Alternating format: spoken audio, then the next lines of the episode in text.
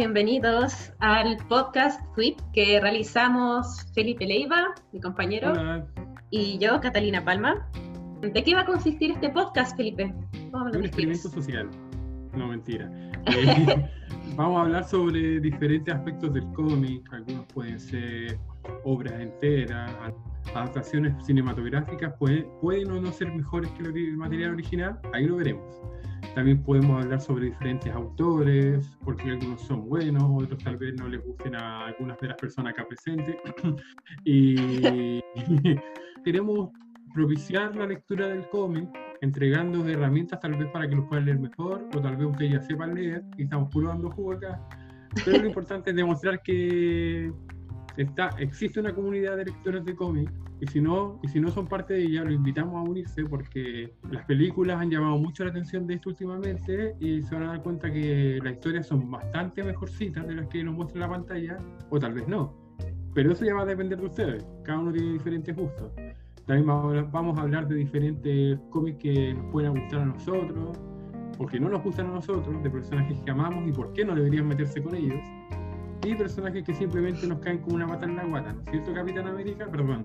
Eh, de hecho, lo que queremos hacer principalmente es llamar la atención de aquellas personas que por varios motivos se han interesado en las películas o simplemente quieren conocer algo nuevo. Los cómics son una excelente oportunidad de entretenimiento e incluso de aprendizaje.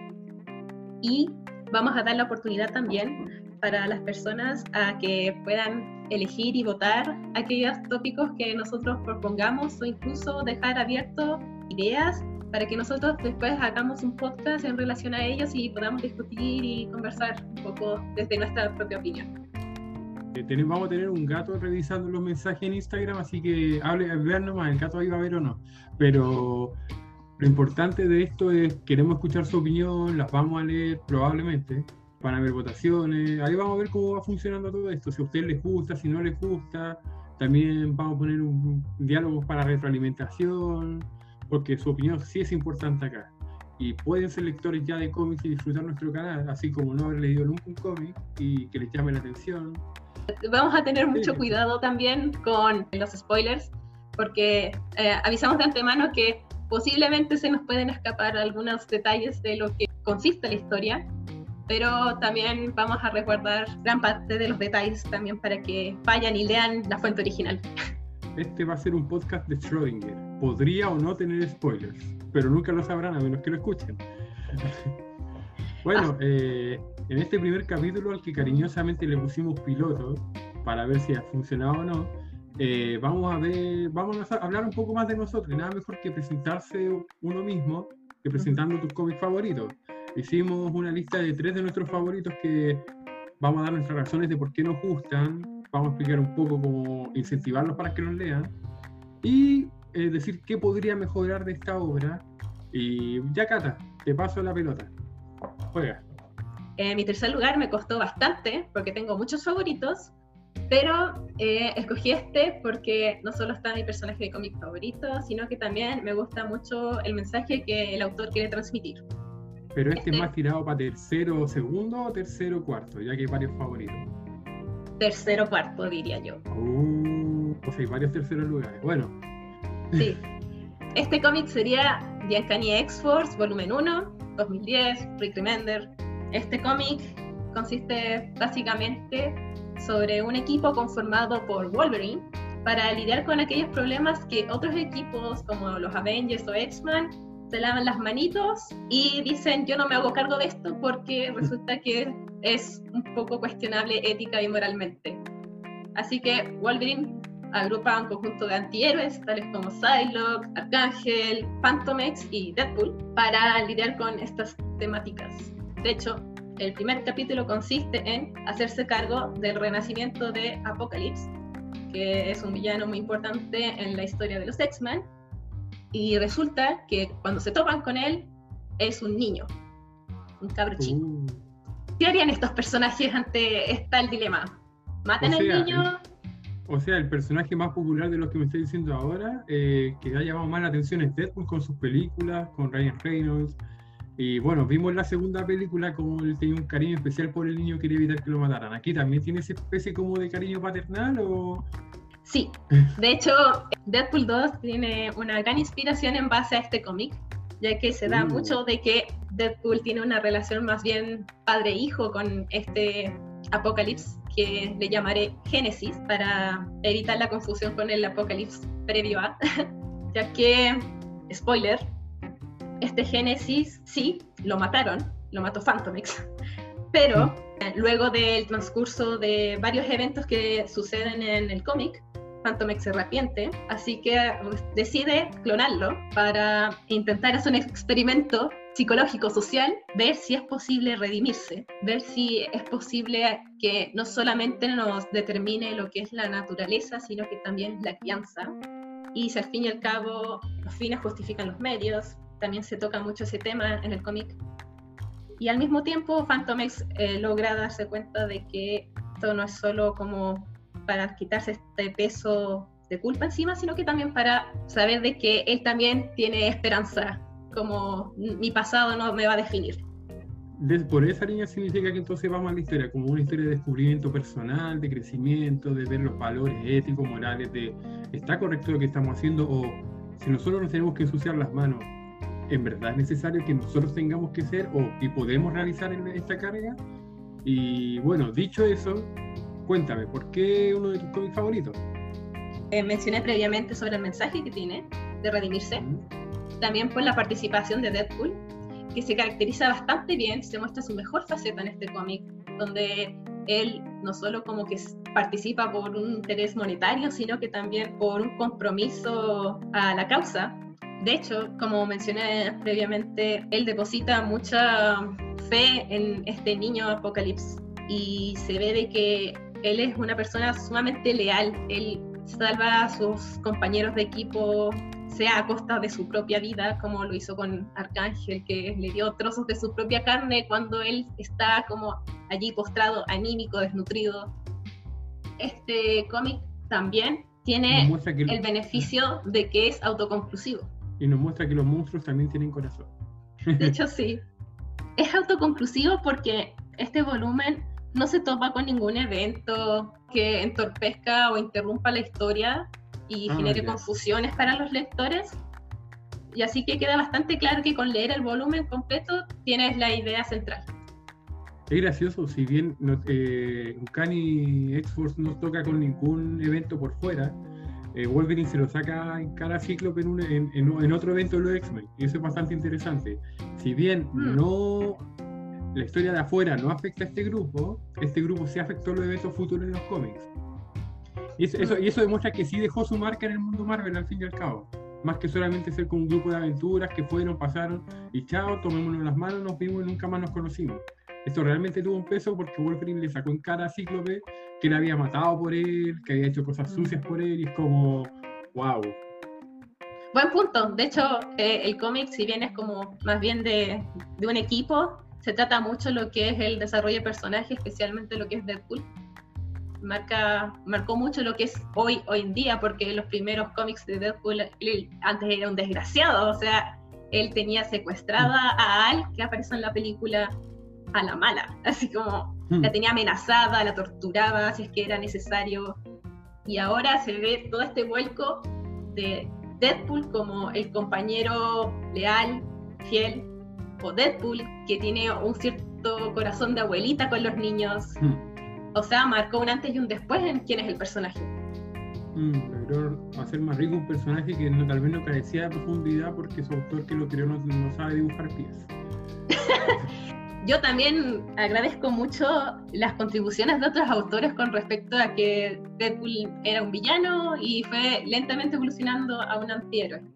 O sea, partió como una parodia de Deathstroke, de DC, como todos sabemos. Claro. De hecho, es gracioso porque en DC se llama Slade Wilson y Deadpool se llama Wade Wilson. Le copiaron hasta el apellido. Sí, la apariencia también es sumamente similar. Y cuéntame, ¿qué aspecto podría mejorar en este cómic?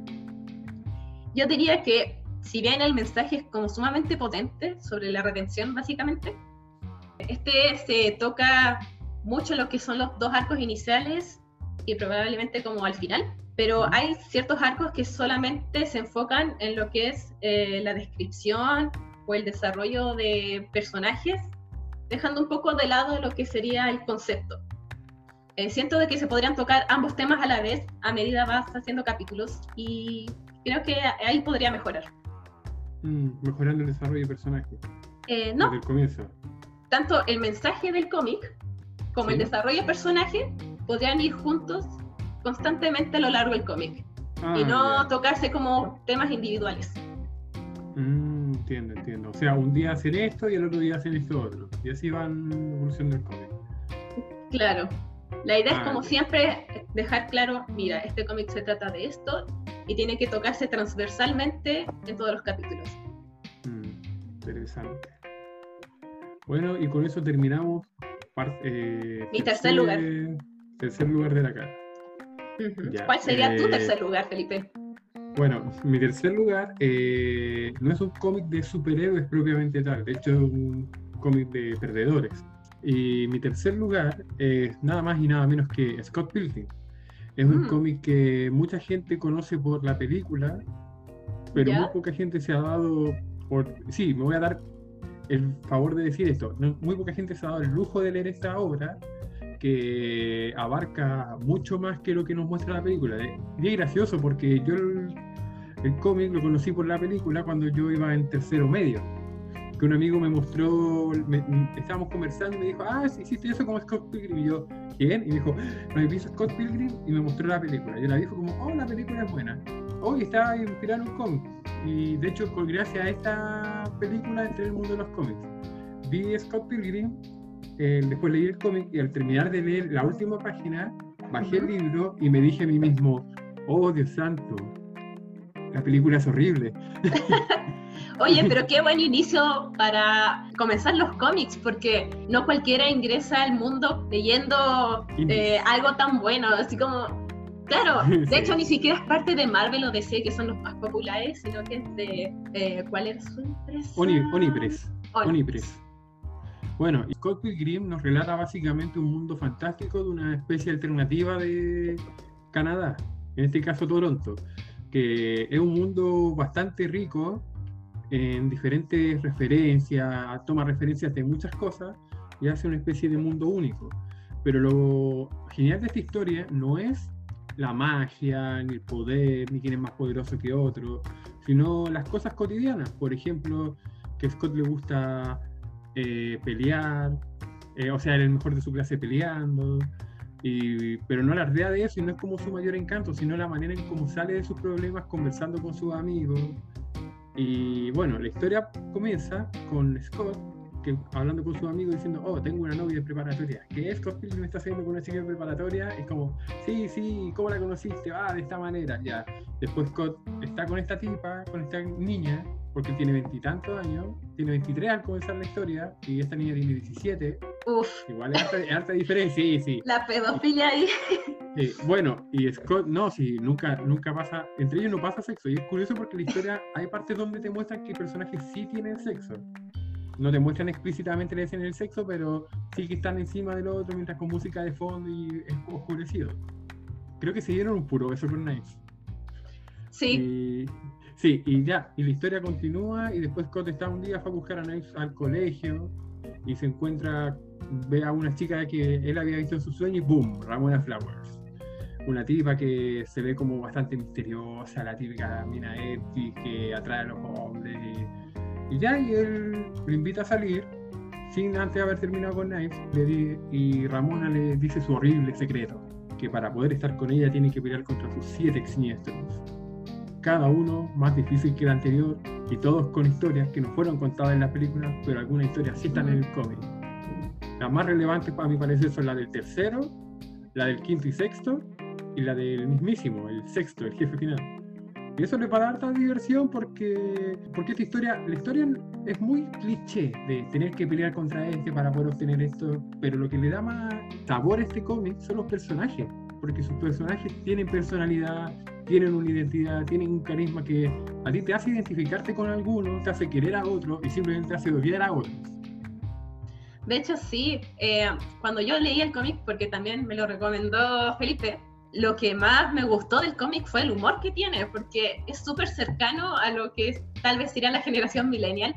Tiene como este humor súper dad jokes o incluso rompiendo la cuarta pared. Es muy entretenido. Sí, y es gracioso y curioso porque este cómic es del 2000, partió en 2005 y terminó como en 2007 su publicación y muy adelantado para lo, el nivel de humor que había en esa época. Tal vez por eso en su época no le dieron mucha atención y ahora está saliendo, ¡uh! Todo el mundo le gusta Scott Pilgrim. ¡Uh! Mucha gente por la película y mucha gente se aventuró a leer el cómic y sí. Y mi, bueno, y mi favorito, uno de mis favoritos y tercer lugar es porque básicamente con él partí el mundo de los cómics y la historia es buena, muchos personajes que todavía les tengo mucho cariño, al punto que hace poco vi que en la próximo Funko Pop que van a sacar de la línea de Comic Con de este año va a ser Kim Pine y tengo que tener el Funko Pop de Kim porque mi personaje es uno de mis personajes favoritos. Qué lindo. sí, hermoso. Ya, y de hecho, hablando de Kim, ahí es donde están mis puntos a mejorar de este cómic. Que si bien los personajes son entrañables, uno le agarra mucho cariño, los focos siempre están sobre Scott. Al punto que hasta los mismos personajes bromean de eso. Por ejemplo, un personaje X, que no voy a decir el nombre para no arruinárselo, en el sexto tomo dice que es gay y que se había dado cuenta que era gay en el quinto tomo, pero que no le había dicho a Scott porque él estaba ocupado en sus cosas. O la misma Kim, que tú vas a leer el cómic y te vas a dar cuenta que Kim tiene una historia propia que no comparte con la gente que lo estamos leyendo. Ella se junta con los cabros, pero onda, va a la práctica de banda, va a la tocata que tienen, va a comer con ellos después rato y después toda su vida ella hace lo que sea, al punto de que Kim tuvo dos relaciones en el cómic, pero nunca la vimos con el tipo. El tipo lo vimos como así de fondo, que lo invitó a comer con ella una vez, pero jamás lo vimos tomado de la mano. Kim jamás habló de ella con Scott, y al no hablar con Scott de eso, no pasó. Por lo mismo, como que esa es mi gran crítica a este cómic, como personajes como Wallace, que también tiene una historia bastante rica. Destacable, Wallace. Sí, por eso yo le decía a la Cata que lo que a mí me gustaría que hubiese, como hubiese evolucionado esta obra es que el autor se aventurara a sacarle una historia propia a Kim, o que incluso fuera un spin-off de Scott Pilgrim, pero con la historia contada desde el punto de vista de Kim, como que muestren qué es lo que ella hizo realmente, porque créanme, vale mucho la pena y se nota que tiene mucho mucha identidad, en especial por cómo es Kim en la historia. Porque nunca supimos si ella sentía o no realmente algo por Scott todavía, porque muchas veces lo protege, pero es como una especie como de sundere, seamos claros. Los que no sepan lo que es ser sundere, búsquenlo en internet, parte con T. Y si lo sabes, es porque eres un otaku. Sí, eres un otaku. Oh, el otaku sí se baña. No es que yo sea otaku, pero tengo amigos otaku. Están escuchando eso, los quiero. Ya. ¿Me perdonas? ya. Eh, pasemos al segundo lugar, Cata. Tombo de nuevo. Uh, ya, el segundo lugar lo leí hace bastante tiempo y me marcó porque me sentí identificada con el personaje. y este es Loki, Agent of Asgard, del 2014 de Al Ennui. Tengo que decir de que para poder leer este cómic tienes que tener como un cierto bagaje sobre el personaje, saber un poco de lo que pasó con Journey to Mystery y lo que es Young Avengers. No me spoileé mi primer lugar. ah, ya. De hecho, él, va a explicar en mayor profundidad en qué consiste su primer lugar, que al parecer es, es uno de estos dos.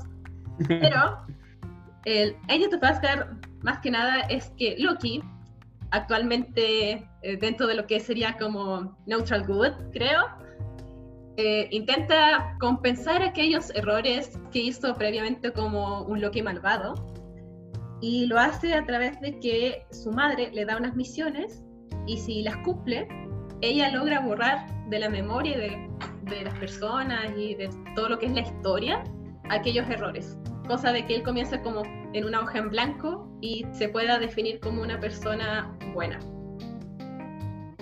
En este sentido, lo que más me gusta del cómic es la caracterización del personaje, de que es como alguien como atrevido, descarado, pero a la vez hmm. como que siente mucha culpa, mucho autodesprecio, entonces está bien escrito. Sí, ojo, que la Cata, yo e, ese cómic yo nunca lo terminé hasta hace poco que la Cata me dijo, Felipe, estoy releyendo esto, deberías leerlo ahora y yo, sí, tenéis razón, voy a darle final a esto porque yo también partí leyendo Journey to Mystery, después yo leí eh, los Young Avengers volumen 2 y ahora dije ya lo voy a leer pero lo voy a leer desde cero y partimos casi al mismo tiempo, pero yo lo terminé antes. el Felipe lee más rápido que yo. Y bueno, eso, que el personaje es interesante, a mí también me gustó mucho y el tratamiento que le dieron en esta obra y al punto de que yo lloré en varias partes. Y lo digo así, claro, yo lloré en una parte en particular de este cómic que a mí me dolió porque es una parte que incluso te muestran una viñeta de Journey to Mystery. Y esa parte a mí me destrozó porque fue como, en ese aspecto, es la única vez que yo estaba frente a un cómic y no sabría qué hacer en el lugar del personaje. Yo me hubiese quedado blanco.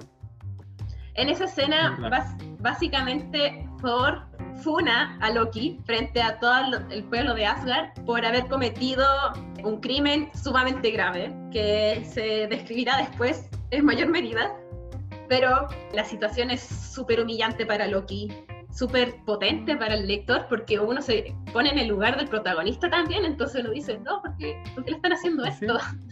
y a la vez uno también dice, ya, pero igual la cagó. Entonces como que está ahí así de un lado a otro.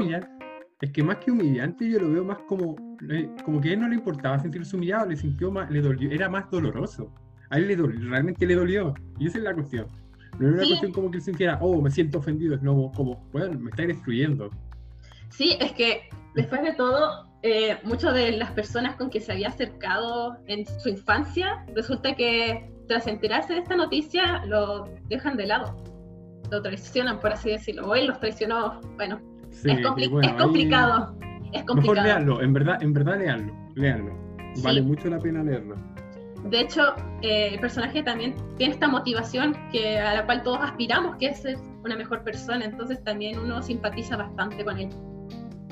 Y eh, lo bacán, lo, que también me gustó mucho de esto es que muestran a Thor y a Loki con una relación como más de hermanos, pero hacer los dos ya, eh, Loki ser más joven, pero ahí ya ser un adulto, Loki está, va, a ver a Thor va a ver a Loki a su departamento de soltero y lleva unas chelas, se toman unas chelas, disfrutan, así como una muy buena y sana relación de hermanos y eso hace que sea mucho más disfrutable e identificable con el público porque ya no es como el típico mítico asgardiano que está en su palacio de trono dorado, que tienen que tomar cerveza en cuernos, tienen que ir a la guerra en el Ragnarok, no, acá están viendo tele, eh, Loki tiene su Starkphone, eh, relaciones súper súper simétricas, Thor va vestido de civil, Loki también se viste de civil, y es como, no anda con sus disfraces coloridos, y es bastante agradable, y gracioso que el sentido de moda de Thor, sus colores de polera y cosas por el estilo son bastante relacionables, anda con poleras de banda incluso en un, en un número. Sí, de aja.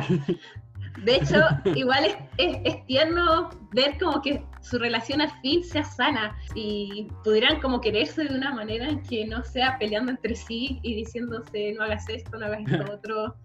Entonces sí. ¿Y qué mejorarías tú de este cómic? Yo diría que lo que dije previamente, el hecho de que igual tienes que conocer otros cómics antes de leer ah, este, para tener como esa sensación de dolor, eh, o sea, para saber el peso que tiene lo que sucedió en ese cómic, tú tienes que haber leído previamente lo que sería Journey to Mystery y Young Avengers. Además, quiero agregar como otras cosas buenas que tiene este cómic, es también... Eh, espera, quiero decir algo, ¿Mm? algo chiquitito. Eh, los cómics que tienen que leer para poder entender y sentirse más personalizados con esta historia son Journey into Mystery del 622 al 645 y Young Avengers Volumen 2. Ya listo, continúa. Es un buen dato. Sí, es importante. Eh, como decía, como otra cosa buena que tiene es que esta, esta personificación del Loki malo que alguna vez fue y que representa como este estigma que siempre ha llevado a Loki de tú nunca vas a cambiar, es una imposibilidad de que tú seas otra persona, es como se le dice en psicología, una mismidad, esta constante, este sentido de continuidad de, de quién tú eres. Entonces, más que nada todos lo vivimos, que es una expectativa de lo que los demás quieren de ti, pero que el final demuestra algo súper esperanzador sobre cómo tú mismo decides quién tú eres y lo que quieres hacer con tu propia vida. Y por último, también decir de que en la historia bueno, todos sabemos de que la familia de Thor en general es súper disfuncional, pero demostrando de que la familia intrínsecamente no es buena, sino de que tú tienes que saber con quién relacionarte, quién es tóxico y para hacer una distancia y decir ya no quiero compartir más con esta persona. Mm. Diría que te deja muchos aprendizajes, básicamente. Eso es lo, que, lo bueno de este cómic. Brutal. No, sí, sí, yo cuando lo leí, de hecho el final todavía me deja como un toque agridulce porque me gustaría seguirlo y yo no he investigado qué pasó con Loki después de lo que pasa al final. Pero se mm. relaciona mucho con Secret Wars, que se acaba el, el universo Marvel. Todo el multiverso Marvel se destruye. Pero bueno, eso se relaciona con mi segundo lugar, que mi segundo lugar ¿Cuál será? Eh, es Infinity, que es una saga de... es un evento Marvel, propiamente tal, que embarca el tiraje de Vengadores volumen 5, New Avengers volumen 3 y Infinity como evento propiamente tal. El evento te dice qué números leer para poder entenderlo y todos son a cargo de Hickman. es un autor que le dio a los Vengadores una profundidad que jamás se había visto en el grupo. El peligro se nota que es real. Y todo el ron de Hickman parte con Avengers volumen, eh, volumen 5 y termina con Secret Wars, que también fue el encargado. Él contó toda una historia con New Avengers, con Avengers, una historia de traición, de confianza rota, de el fin justifica los medios, porque New Avengers trata que, todo el cómic de New Avengers trata que los Illuminati tienen que enfrentarse a incursiones, que son, que son apariciones de planetas Tierra eh, eh, apareciendo en el mismo espacio aéreo que en el planeta Tierra y para que un universo viva, el otro universo tiene que destruir ese planeta Tierra propiamente tal, por un efecto que no te explican hasta casi el final de ese cómic.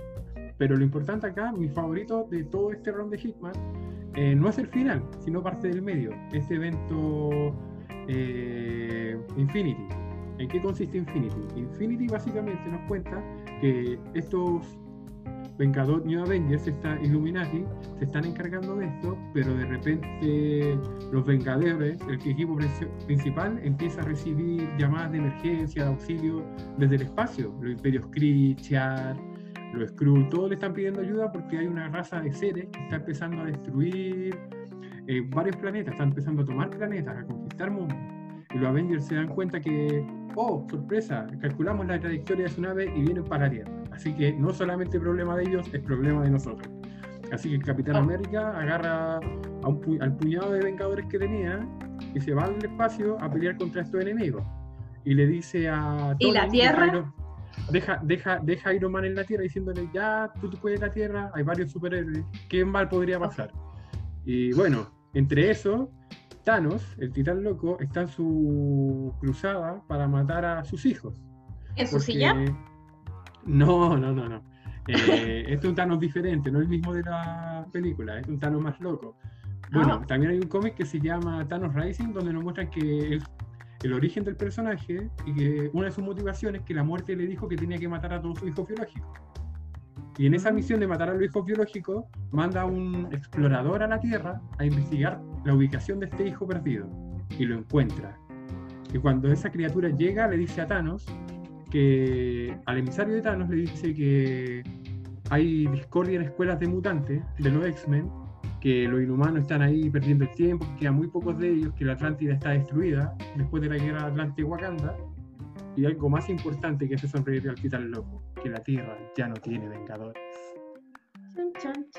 Y con esto nos muestra la premisa de que hay dos grandes problemas. Uno que amenaza con destruir el universo y otro que amenaza destruir el hogar de los héroes. Pero los héroes más, más poderosos del planeta están divididos en dos frentes distintos. ¿Quién ganará? ¿Quién perderá? Thanos encontrará a su hijo y su hijo será relevante para la historia realmente.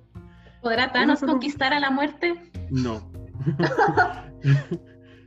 ya, y esos son los aspectos del cómic. Lo que me gusta de este cómic es la forma en que se cuenta la historia, la manera como se relacionan varios varios grupos de superhéroes en la misma y también la conclusión, porque la conclusión es brutalísima.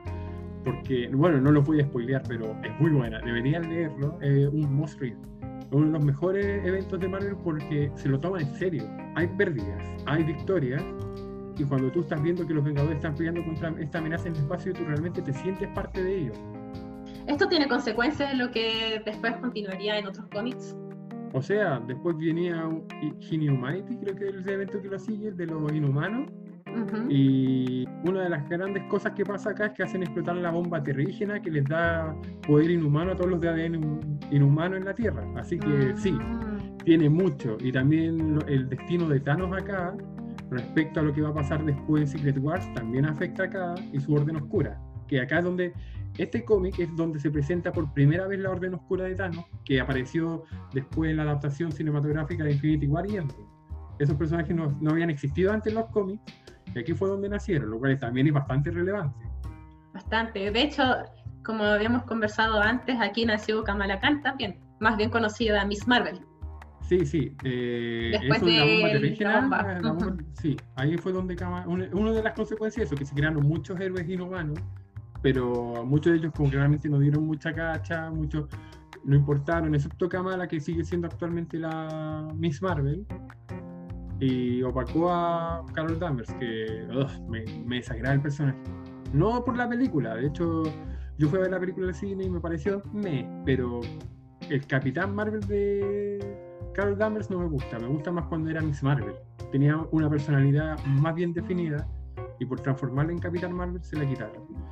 Y ya, para, para acabar, ¿qué le mejoraría este cómic? Increíblemente, aunque usted no lo crea, no le cambiaría nada.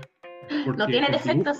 o sea, los defectos son que algunas veces la historia va un poco rápido, pero si tú lees los, los cómics que te dice que tienes que leer, que son súper pocos, que solamente unos cuatro números de Avengers y tres de New Avengers, como que no te perderías mucho en la historia. No, no hay mucha diferencia propiamente tal. O sea, si quería ahondar más en el grupo Los Vengadores, podría partir leyendo el mismo volumen 5 desde el comienzo. Así que como que no es tanto lo que hay que leer, no hay que hacer tanta tarea como para poder entender y disfrutar este cómic. A concha. Porque si no te has leído nada de eso, igual lo vaya a disfrutar. Porque es muy épico. Y los dibujos son de, primera categoría. Eh, se nota que le pusieron que Marvel sacó la billetera para pagar un buen artista que dibujara este que también alguien que la contara bien Excelente. y con esto pasamos al extraño y loco primer lugar de la casa. Oh, voy a mencionar de que no, no escogí ningún escritor de culto, Alan Moore, ningún Grant Morrison, por mucho que me guste Grant Morrison. Escogí a Moon Knight del 2016 de Jeff Lemire. Este lo escogí más que nada porque tiene una perspectiva psicológica del personaje. Y yo estudio psicología y así que...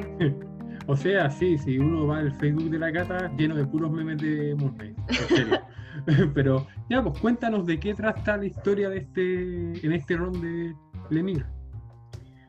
Moon Knight siempre ha tenido este problema de trastorno de la personalidad disociativa, o como otros lo conocen como múltiples personalidades. Estas que son Jake Lockley, creo, Steve Grant, Mark Spector, que es la principal, Moon Knight, incluso Mr. Knight, tiene como casi cinco personalidades. Han compartido de manera difusa y dificultando y entorpeciendo mucho lo que es la vida del personaje.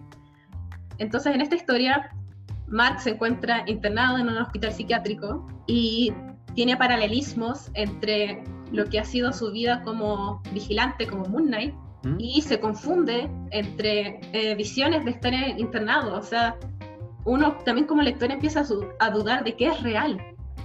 Entonces siempre estuvo loco, siempre fueron alucinaciones y delirios. Ese juego de percepción eh, me pareció sumamente interesante, trillado tal vez, pero eh, es la ejecución lo que marca la diferencia, creo yo. O sea que en este cómic básicamente trata de Moon tratando de combatir sus propios demonios y tratando contra el peor enemigo que es su propia mente distorsionada, y, entre una búsqueda de saber qué es real o no. Precisamente. Podría o no estar pasando en el mundo real. Y claro. a sugestión del lector. Así mismo. O tal vez no, o tal vez no. Y eso tendrían que descubrirlo leyéndolo. Sí, de hecho lo recomiendo mucho, mucho, mucho, porque uno, claro, plantea este cuestionamiento de al fin y al cabo, tal vez no solo Moon Knight es el loco, sino que eh, los superhéroes están chiflados porque se ha plantado también en Watchmen, en The Boys, en Civil War, de que realmente... También, en el Joker, en la película. En Joker también. También por el hecho de que aquí Lemire rescata mucho las contribuciones de otros autores, a diferencia de lo que hizo Bendis con su volumen anterior, donde en vez de utilizar como las personalidades que eran Jake, Steven, Mark y todas esas tres, que eran las principales, las reemplazó por Spider-Man, Wolverine y el Capitán América. Nada que ver, nada que ver. probablemente lo hizo tal vez para llamar la atención, pero eh, haciéndolo en contra de faltar respeto a la vida del personaje. Sí, no, por, por, lo que he escuchado de Bendis es porque él siempre quería como escribir esos personajes. Es como que era su sueño dorado el hacer esta historia y al final para tener su espacio lo hizo ocupando mm. a Moon Knight, ¿cachai?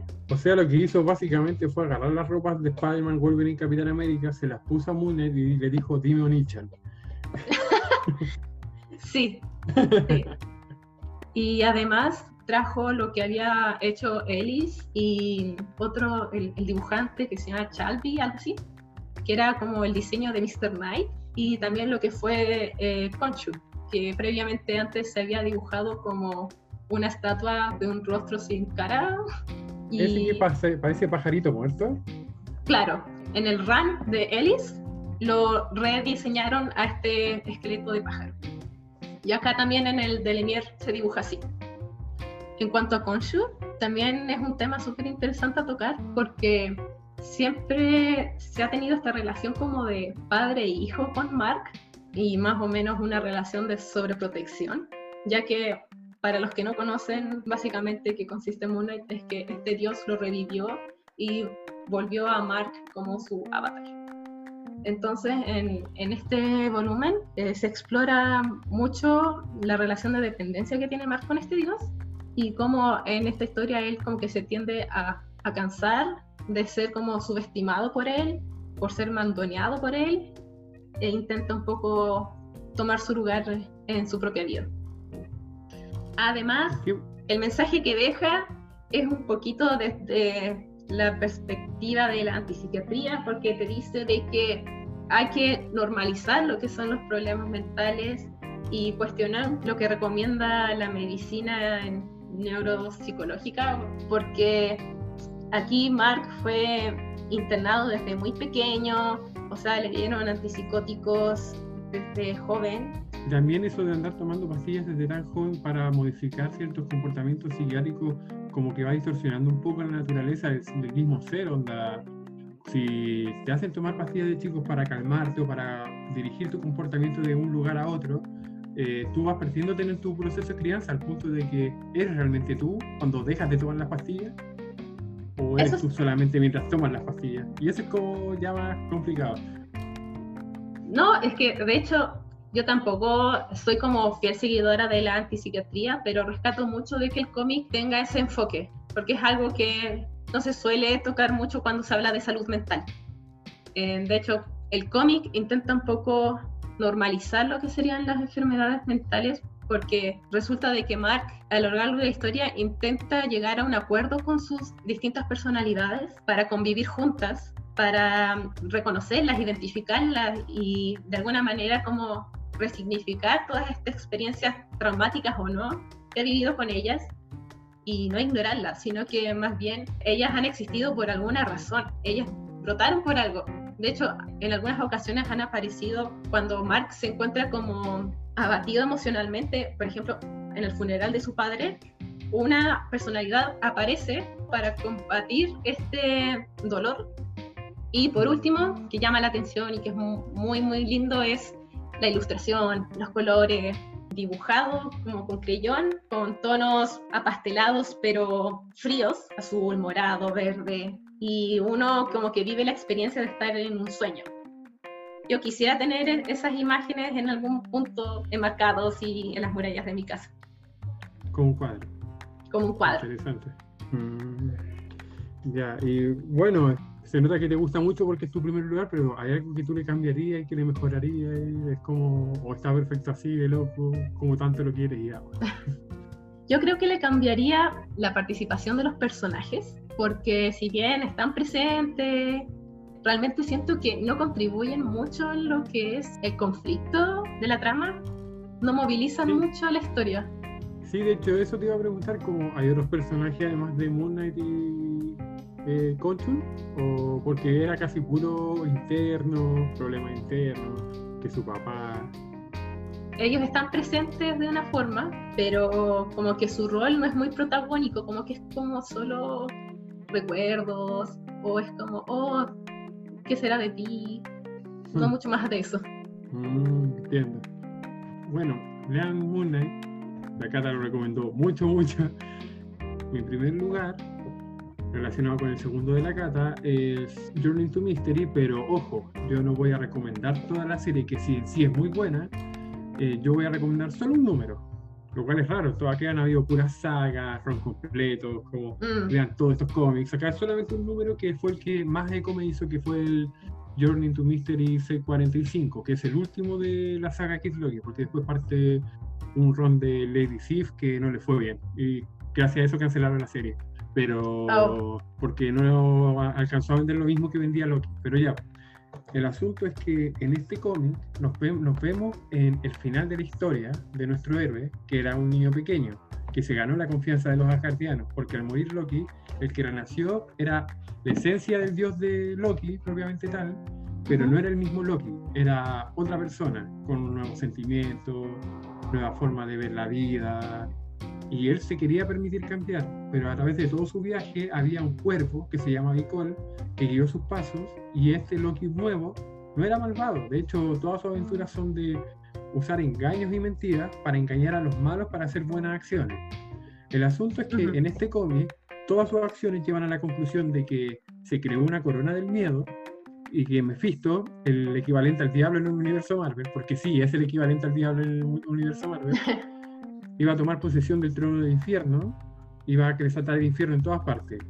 Y como la corona estaba hecha de los temores de Loki, ese Loki, la esencia de ese Loki, tenía que desaparecer. Y ahí después el cuervo se demuestra verdaderamente como la esencia del antiguo Loki. El Loki que había muerto en el asedio de Asgard y ahí empiezan las despedidas, que este Loki no puede hablar sobre esto a los demás, pero deja pistas. Por ejemplo, a Thor le dice que si se vuelve malo, que solamente lo haga y ya, que acabe con él. Y Thor le dice que no, que él nunca, él nunca acabaría con él. Y de hecho eso fue lo que tanto le molestó a Loki en a Thor en el agente de Asgard, que, mm. spoiler, Loki le, cuenta, Loki le cuenta que él mató al niño chico y ahí Thor enloqueció, fue, le sacó la cresta, le pegó, lo tiró por la ventana, después lo agarró en las mechas y se lo llevó a Asgard. Y por poco que el weón va con una campana gritando Shame. Y, ¿no? y uno es triste porque la conversación que tiene Loki, ese, la esencia del Loki antiguo con el Loki nuevo, es, le dice una frase que a mí siempre me marcó mucho, porque Loki pequeño le dice a Loki viejo, pensé que querías cambiar y Loki viejo le dice, sí, cambiar es cuanto más yo deseaba, pero cambiar yo, no tú. Y ahí es donde vemos los segundos dobles sentidos, eh, el hecho de que Loki lo engañó de cierta manera, pero Loki realmente quería cambiar, pero él mismo explica que para poder cambiar, tenía que, los demás tenían que cambiar la forma en cómo veían a Loki. Y, jamás, y jamás iban a permitirle a Loki cambiar solo, y necesitaba de un niño que lograra cambiar su buen nombre para aprovecharse de eso y después volver a la vida. Pero la vida de un niño es más importante que tu propia vida. Eso, y, eso, es lo que apunta. Por lo mismo yo quedé en shock cuando, cuando toda la gente, porque en el cómic, en este, en este Journey to Mystery, Loki se hace amigo de Polstein, el gordito bonachón de Asgard, y cuando Thor va a funarlo a Asgard, eh, dijo, uh, entonces, pucha, mi amigo se murió y yo no escucho nada, ¿qué es el viento? Y Loki va, no, ah. no, y él le pegó una bofetada y le dice, voy a pegarle al viento que me está estorbando. Y lo tira al piso y no, no, y, eh, esa es la cuestión, que eh, a nivel muy personal me gusta la historia, bueno, la ilustración de ese último tomo es muy buena, y Loki rompe, tiene que ese Loki pequeño está obligado a romper todos sus lazos por temor a lo que este Loki malo puede hacer a las personas que él quiso. Él formó muchos lazos en este cómic y al final está obligado a romperlos para poder salvarlos. Incluso a una especie como de novia, de amiguita con la que andaba por todos los mundos. Y eso duele mucho. Y llega a un nivel muy personal el ver cómo para poder cambiar tuvo que hacer un hecho horrible. Y de hecho, desde el comienzo de la gente de Asgard, la voz del cabro chico le va gritando en su interior, eh, soy el pecado que no puede ser olvidado. Mm. De hecho, eh, me gusta mucho que las historias de Loki en general tanto Journey to Mystery como Agents of Asgard, son sumamente simbólicas. O sea, lo que sucede sería comprensible si uno lo abordara de una manera literal. Porque esto de que yo maté a mi yo chico, pero yo soy yo, pero otro yo, es súper abstracto, pero dentro del universo asgardiano, de la mitología que tiene. Eh, es, gracioso porque es abstracto, pero lo lograron de una buena manera concretizarlo acá y te lo muestran de manera concreta. Te muestran a los dos personajes. El punto que cuando yo estaba leyendo a gente de Asgard, yo le dije a la Cata, Cata, acá hay como cinco Lokis. Y ella me dijo, no, no, no, son solo dos. Y después al terminar la gente de Asgard, no, sí, eran cinco Lokis al final. Porque estaba el Loki chiquito, estaba el Loki que le quitó la esencia antigua, del antiguo, estaba el Loki antiguo, estaba el Loki del futuro malvado, y estaba el nuevo Loki renacido que es un nuevo dios que está parte del final de Agente de Asgard que no le podía revelar. Pero ese Loki al final de Agente de Asgard no es el mismo con el que parte Agente de Asgard. Y se nota mucho, al punto de que mm. su propia amiga no lo logra reconocer y esa amiga es un detector de mentiras andante si consideramos el icon del futuro, que es malo, eso tal vez sería otra dimensión, no sé si será el mismo Loki, pero uno puede ver la evolución del personaje y su desarrollo leyendo todas estas historias. Bueno, ambos cómics son bastante fundamentales para comprender quién es. Ya miren, para ahorrarles mucho, algo de pega, Loki, el original Loki, que está molestando a los Avengers desde el primer número de los Avengers, hasta el 2009 creo, eh, ese Loki murió y eso le da el pie a Loki para que pueda ser revivido y todo eso. Y bueno, Journey to Mystery, el 620 y algo, 630 y algo, a ver, eh, aquí te cuentan la historia, que era un niño francés, un malandrín que le gusta postear memes, que le gusta trolear gente en internet, que Thor va, se da cuenta que la esencia Loki está en él y lo lleva a Asgard y ahí es donde empieza a ganarse el corazón de los aldeanos. De hecho, hace trucos, pero son sumamente inocentes o que no dañan a nadie Sí, y este Loki chiquito no tiene magia propiamente tal, pero conoce gente que sí tiene magia y solamente con su ingenio va moviéndose a través de los nueve reinos, engañando personas, consiguiendo amigos, ganando. Eso es lo más divertido. Sí, es lo más divertido, ver las aventuras para ver, claro, cómo se las ingenia para resolver estos problemas. De hecho, al comenzar el cómic te dicen que es una es una aventura, es una historia de 24 partes o una tragedia de 25, refiriéndose al último número. ¿Qué cambiaría de este cómic? De este cómic propiamente tal, yo no cambiaría nada, salvo, o sea, del 645 yo no cambiaría nada. Eh, a mí me pareció, el que yo estoy recomendando como el 645, eh, no, a mí me gusta demasiado, yo no cambiaría nada. El arte, la narración, tiene mucho texto, mucho trasfondo, mucho doble sentido. Sí, no, al punto que cuando la primera vez que yo lo leí, yo quedé para adentro y después lo volví a leer porque yo no lo entendía la primera. En verdad no entendía la primera qué pasó. Después lo, volví, lo leí como dos o tres veces y ahí me salió una lágrima y cerré la boca y fue como, no, en verdad esto, esto no pasó, no pasó, no pasó. Y bueno, después siguió en Young Avengers y después concluyó en Agente de Asgard. Esperemos que le den una nueva vida a este personaje porque tiene mucho, mucho, mucho que dar. Tiene mucho potencial, un potencial tremendo que se podría aprovechar en la serie que va a aparecer de Loki en un futuro. Y no tanto eso, es que la serie Loki, como se muestra, eh, muestra a Tom Hiddleston. Lo más probable es que sea del mundo, de la Tierra paralela donde Loki se salvó. Pero el personaje Loki propiamente tal podrían revivirlo en el mundo cinematográfico como Kid Loki. Aprovechando que muchos nos murieron en el Ragnarok, que nos mostró Thor 3, podrían revivirlos, pero como personas en la Tierra dándole licencia a diferentes personas y que estas personas tomen la batuta de los guardianos. Y agarrando un cabro chico, que este cabro chico malandroso sea Loki, y ahí mostrando aventuras de él. Porque tiene mucho potencial y al punto de que estuvo con los jóvenes Vengadores y fue un joven Vengador. O sea que incluso la próxima película, porque hay muchos rumores de una posible película de jóvenes Vengadores, podría agarrar a este pequeño Loki. Y eso daría mucho valor al personaje. Mejorar del C45, nada. De Journey to Mystery como serie, lo que yo cambiaría, que en algunos números son como crossovers con una historia de un cómic que se llama Exiliado, que es de los X-Men, que es como que cómic de muy poca popularidad que se nota que, se quiso agarrar de este ron de Loki para Sí, es triste. Qué oportunistas. Sí, oportunistas. Marvel hace eso con, con muchas series. Pero bueno, todo lo que tiene su comienzo tiene su fin, mío. Y ¡pum!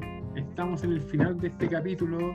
Gracias por escucharnos. Eh, ahí están las redes sociales. Eh, eso sí, síganos si quieren saber más de este podcast. Este es un capítulo piloto. Esperemos que les guste. Les mando muchos saludos, agradecimiento a todos los que me han acompañado en mi vida como comiquero y a mi vida con mis, amigos. Que la cara me acompañó en, esos dos, esas dos aventuras. Y nada, pues yo como Felipe me despido. Cata, ¿algo más que agregar? Sí, yo también quiero agradecer a las personas que se van a dar el tiempo de escucharnos, porque igual quedó exceso, pero bastante interesante la conversación.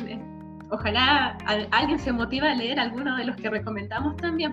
Nos vamos a poner en la descripción del video los cómics para que no, o sea, el nombre. Ustedes tienen que buscarlo.